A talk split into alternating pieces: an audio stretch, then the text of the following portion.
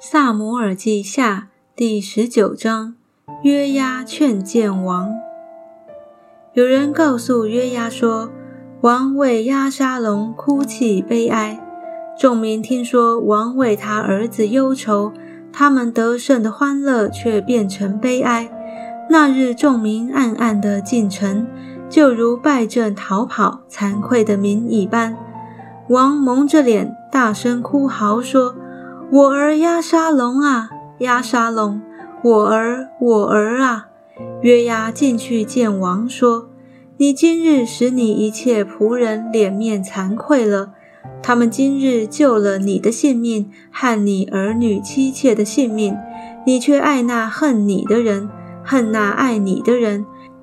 你今日明明的不以将帅仆人为念。我今日看明，若押沙龙活着。”我们都死亡，你就喜悦了。现在你当出去安慰你仆人的心。我指着耶和华起誓：你若不出去，今夜必无一人与你同在一处。这祸患就比你从幼年到如今所遭的更甚。于是王起来，坐在城门口。众民听说王坐在城门口，就都到王面前。大卫回耶路撒冷，以色列人已经逃跑，各回各家去了。以色列众支派的人纷纷议论说：“王曾救我们脱离仇敌的手，又救我们脱离非利士人的手。现在他躲避押沙龙逃走了，我们高押沙龙治理我们，他已经阵亡。”现在为什么不出一言，请王回来呢？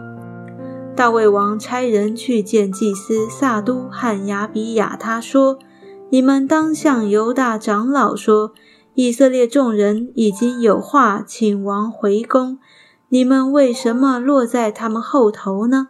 你们是我的弟兄，是我的骨肉，为什么在人后头请王回来呢？也要对亚玛撒说。”你不是我的骨肉吗？我若不立你替约押常做元帅，愿神重重的降罚于我，如此就挽回犹大众人的心，如同一人的心。他们便打发人去见王，说：“请王和王的一切臣仆回来。”王就回来，到了约旦河。犹大人来到吉甲，要去迎接王。请他过约旦河。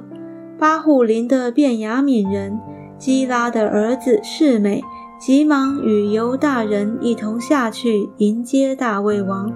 跟从世美的有一千便雅悯人，还有扫罗家的仆人喜巴和他十五个儿子、二十个仆人，他们都扬过约旦河迎接王，由摆渡船过去渡王的家眷。任王使用。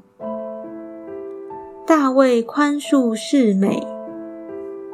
王要过约旦河的时候，基拉的儿子世美就俯伏在王面前，对王说：“我主我王出耶路撒冷的时候，仆人行悖逆的事。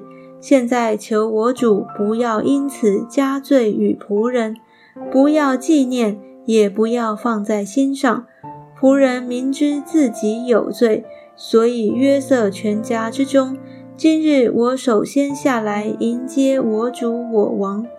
喜鲁雅的儿子亚比筛说：“世美既咒骂耶和华的受膏者，不应当治死他吗？”大卫说：“喜鲁雅的儿子，我与你们有何关涉，使你们今日与我反对呢？”今日在以色列中，岂可治死人呢？我岂不知今日我做以色列的王吗？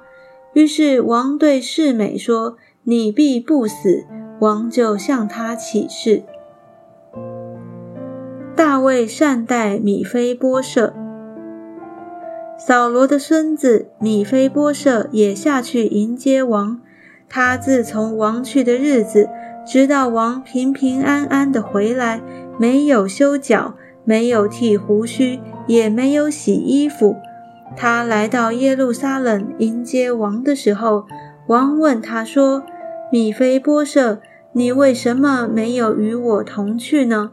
他回答说：“我主我王，仆人是瘸腿的。那日我想要背驴骑上与王同去，无奈我的仆人欺哄了我，又在我主我王面前忏悔我。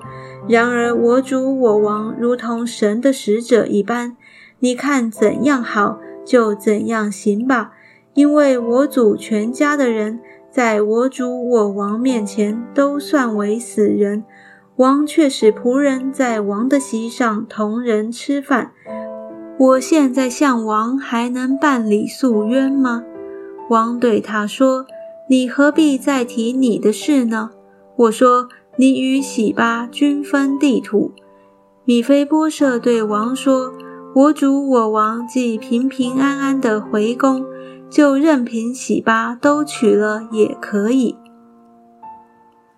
大卫善待巴西来，基列人巴西来从罗基林下来，要送王过约旦河，就与王一同过了约旦河。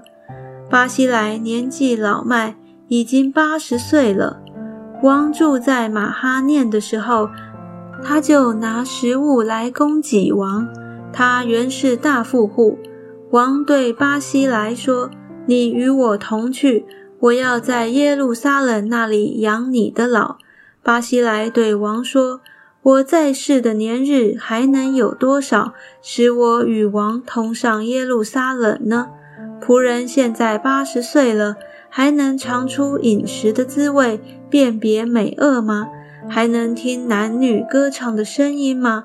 仆人何必累赘我主我王呢？仆人只要送王过约旦河，王何必赐我这样的恩典呢？求你准我回去，好死在我本城，葬在我父母的墓旁。这里有王的仆人金罕，让他同我主我王过去，可以随意待他。王说：金罕可以与我同去。我必照你的心愿待他，你向我求什么，我都必为你成就。于是众民过约旦河，王也过去。王与巴西来亲嘴，为他祝福。巴西来就回本地去了。以色列人和犹大人为王起争论。王过去到了吉甲。金罕也跟他过去，犹大众民和以色列民的一半也都送王过去。以色列众人来见王，对他说：“我们弟兄犹大人为什么暗暗送王和王的家眷，并跟随王的人过约旦河？”犹大众人回答以色列人说：“因为王与我们是亲属，你们为何因这事发怒呢？”我们吃了王的什么呢？王赏赐了我们什么呢？以色列人回答犹大人说：“按支派，我们与王有十分的情分，在大卫身上，我们也比你们更有情分。你们为何藐视我们，请王回来不先与我们商量呢？”但犹大人的话比以色列人的话更硬。